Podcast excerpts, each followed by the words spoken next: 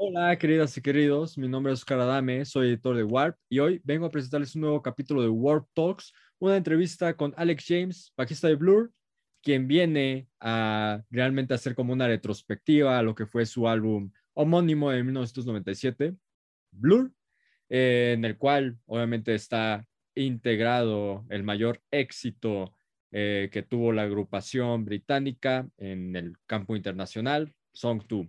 Hablamos de eso, hablamos un poco de su libro autobiográfico, bastante bueno, por cierto, y también sobre, pues, la importancia, ¿no? Que también tuvo su papel, sobre todo en Think Tank, cuando ya tuvo más espacio para jugar un poco con el bajo tras la salida de Graham Coxon.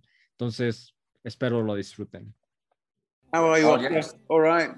I'm fine, just like with some bad hair choice here. Yeah, I need a haircut. I need a haircut.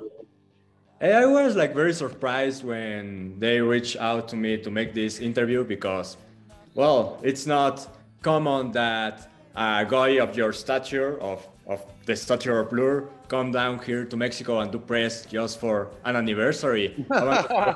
Why is Well, that? We had a, we had an absolutely magnificent time uh, in Mexico uh, last time we were out on the road in uh, in Mexico City and in Guadalajara. Um, just just really really really enjoyed it and, and across the whole of South America actually. Um, I mean I think actually tour playing in South America was probably what gave us the impetus to kind of make another record. I think we were so surprised and shocked by what the band meant to people. Um, it, we, we, we, we just weren't prepared for it. You know, it was it, the, the shows that we, we I think it was, it was sort of 2012. We, we did we did a bunch of shows there, and we, it was ju- it was just it was just staggering the amount of people who kind of knew the songs and and kind of we were like, wow, actually, you know, maybe maybe maybe we should do do a bit more of this. It, it, it really did give us it gave us all a huge lift, and and yeah, and and for the Magic Whip, we were back in South America, went to some more places we'd never been before. Um, so it's uh, it's it's somewhere like the the whole the whole of South America um, is, is is very dear to us. But I have to say, I thought Mexico City was the most exciting place in the entire world um, when uh, when we when we were last uh, when we were last there. It's just mind blowing. It just felt like to, to just just it was just just just really exhilarating place to be. Just felt like all kinds of stuff happening. People just felt some just there's there, I don't know there's a, there's there's been a sort of slight feeling of stagnation about Europe. I don't know possibly, but it, this was just mind blowing. I just it was it was inspirational. So it's very nice to talk to you. Oh, that's great. Well, I want to know, like, what are you preparing for this anniversary? I know that you uh, launched this sample track and you are like reviving uh, some photographs, but you must be working on something more, right? Well, I mean, you know, the the anniversary. I mean, 25. I mean, Yeah. it's it's it's, it's you know, if if it was a tree, it would be like it would be. You know, it's it's. I mean, I guess it's kind of nice to to mark a- a- anniversaries. Um, um, um, and and actually, we were kind of looking at all the uh, the video footage and the the, the, the video for, for song two was was all shot. It was shot on 35 millimeter film, like kind of like Hollywood movie quality. Um, and we kind of got got it restored and upgraded, and it, it looks pucker. And there, and there was just like uh, you know, we just we just been sort. It's sort of like tending a garden. You know, you've got to you've got to kind of look after.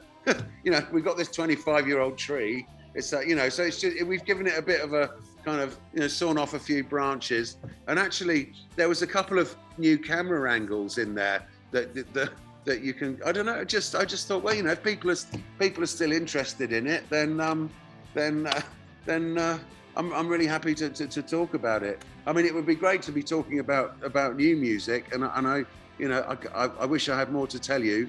Um, but uh, you know, I, I think it, would. We- personally, I can't wait to get back to uh, to, to Mexico and, and South America and just let rip.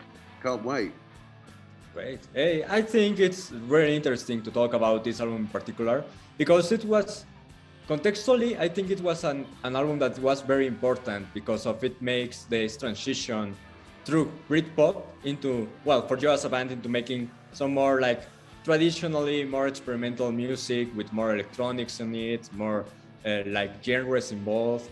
And well, a lot of people say that it was like the first sign of the death of that sound, like of the Britpop sound. Yeah, I mean, I think you know, it would. There was sort of something when we first started sort of making British, British, very sort of consciously British music that drew on very British influences. It was actually quite controversial. That was sort of when when sort of grunge was was the kind of universally prevailing kind of cultural musical movement. But I think by the time we got to the end of the Great Escape album, we felt that had just sort of run its course. You know, I personally was be happy never to hear another trumpet or brass section or, or uh, again, you know, it's just like, right, that's it. No more fucking trumpets. Let's just keep this, let's just go right back to basics, just strip it back uh, and, and, and make a, a kind of, yeah, keep it simple, old fashioned, four guys in a room, turn it up, make the, make the words be about something that you care about. Um, you know, I, th- I think it's actually, it's harder than you think to keep evolving. Um, when um, it, not just in music, but in anything, it's it's really easy to get stuck in a stuck in a groove. But I, I think the fact that there was like four people in the band all, always pulling in different directions. I don't know. It just I think it just felt like it it was time for a bit of a just time for a bit of a reset. You know, um, I think at that point we'd spent so many hours playing together. You know, like day in day out for ten years, and we we did we just sort of a big, right, got really kind of finely tuned awareness of it, of of each other's playing, just because we spent so long doing it together. You know, the same four guys, um, you know, every day for ten years, playing for hours every day. Um, and I think it sort, sort of gave us confidence to just keep things simple. Actually, you know, it's it's always I'm always coming up with food analogies, but you know, the best sort of sandwich is just a really simple sandwich. You've got nice bread, nice cheese, nice butter, tomatoes, boom. You know, you don't don't need to don't need loads of ingredients, but you kind of you kind of need a bit of experience to, to be confident enough to go, that's it. Do you know what? That works. Um, uh-huh. So yeah, I, th- I think it was. Uh, yeah, I mean, it's it's easy to go completely completely insane when you when you're a young man in a rock band. Uh, but I think the music was the one thing that actually always kept us grounded, and I, and the fact that we were kind of able to express ourselves through our, our music was what it kind of all, made it all make sense and mean something to us. Um, so yeah, I just we were just trying to kind of express ourselves in the in, in the kind of simplest, most direct way possible. I mean, it is there was a certain amount of technology used on that record. But it, it, I mean, really, very simple, straightforward. Four guys in a room, let him rip.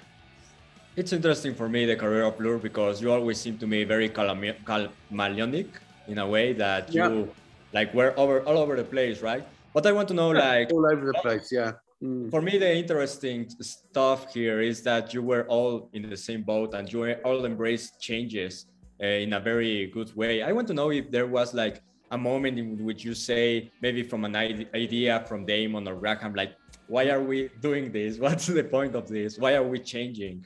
Mm-hmm. No, I, th- I, I, mean, I think we were all trying. Uh, we were all trying to pull, pull the music in different directions in all, all the time, um, and yeah, I mean, I, you know, a, a, a, great a great song's a great song. Um, yeah. and it, you know you can have great song in any kind of genre of music. So um, I, I, I think it was.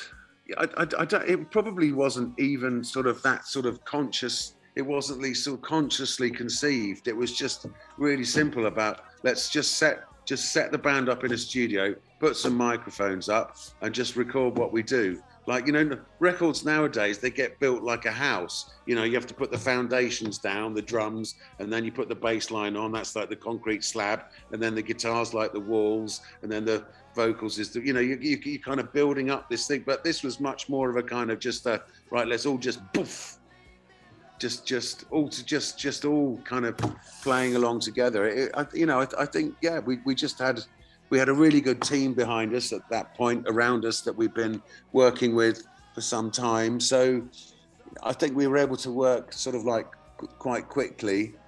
I mean so, song two the big the, the big the big song on that record was literally done in in like 20 minutes. We, we were waiting for uh, a piece of equipment to turn up um, and we were bored. Um, um, and Dave, Graham set up another drum kit in the studio, and him and Dave were both playing along the, the same drum beat at the same time. We all kind of joined in, and it's oh, that sounds quite good. Um, and then the piece of gear that we were waiting for arrived, so we all went on to do something else. And uh, I mean, it, it, all just literally the whole thing was done and dusted in like 20 minutes. We just it was just bang done, and and uh, we didn't really think about it until um, until we played it back like a couple of days later. It's like, oh, that's quite good, but it's not really long enough to be a single. You can't really hear what the words are. So yeah, I mean, it's no, it's, that's not a single, but we like it. But you know, it's it's funny. It's you. I think you don't get to decide what, which of your songs are popular. You know, other people decide that. So you know, it all it all just happened.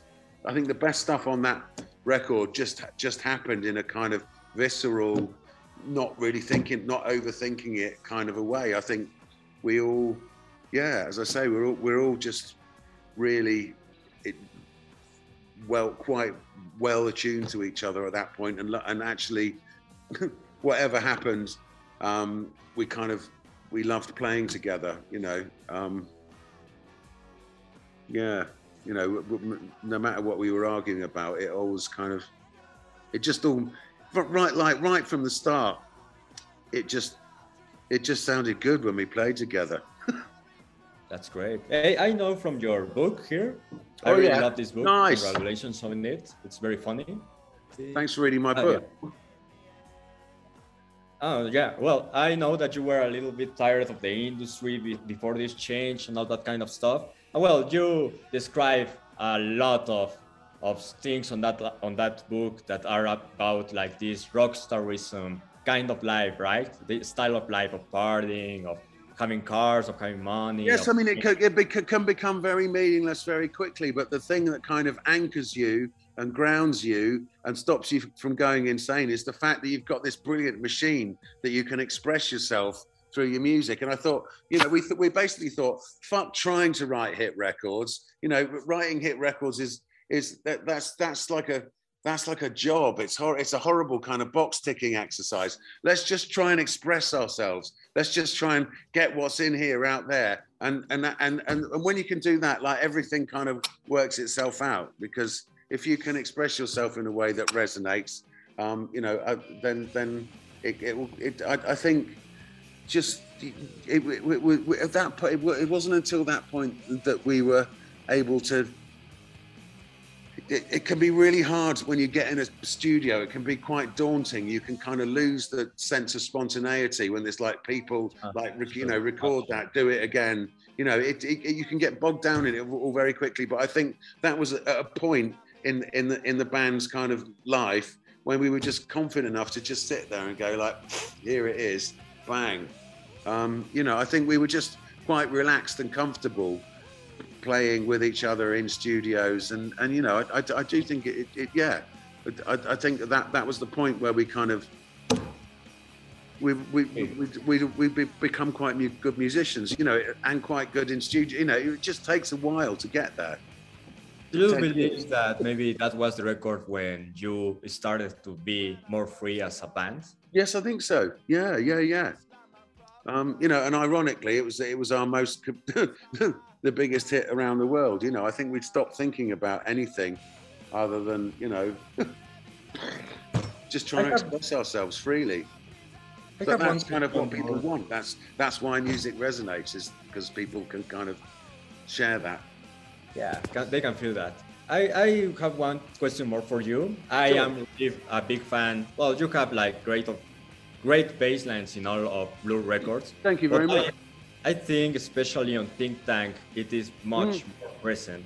And I believe that it maybe is because there's no Graham occupying space. Yes, On- exactly. Yeah, yeah. There's a lot more space. Yeah. I mean, by the time we got onto doing Think Tank, we, we were all kind of producing, writing and producing records for other people as well. So, I mean, I, I, it didn't really feel um, like there was anything missing um, until actually until we went out and playing it on, trying to play records live without Graham. Um, yeah, I mean, I don't think I'd want to do it without Graham anymore. But um, you know, and it was a shame that he left. But um, but thank you. What would you think it would happen if you would follow Think Tank with two or three more records on the road with just you, Damon, and Dave? I don't think I don't I just don't think that would have you know I, I, I just I love Graham too much as a person you know he's like he's about my best friend. Um, and uh, there's something there is something like magic about when it is the four of us. There, there was like right from the very first rehearsal it just sounded like Blur straight away. We didn't even need to think about it. Um, so yeah I look back on that period with kind of ambivalence really. Yeah it was uh it was nice to have to be able to have more space for the bass but i did miss graham. And and um yeah it's good to have him back. And you know i really i really really hope we'll, we'll make another record soon do some more shows. That would be great. We will be waiting for you here in Mexico with arms this. Excellent thank you very much really nice talking to you cool beans Thank you, Alex. It was All really right. nice talking Nice to you. one.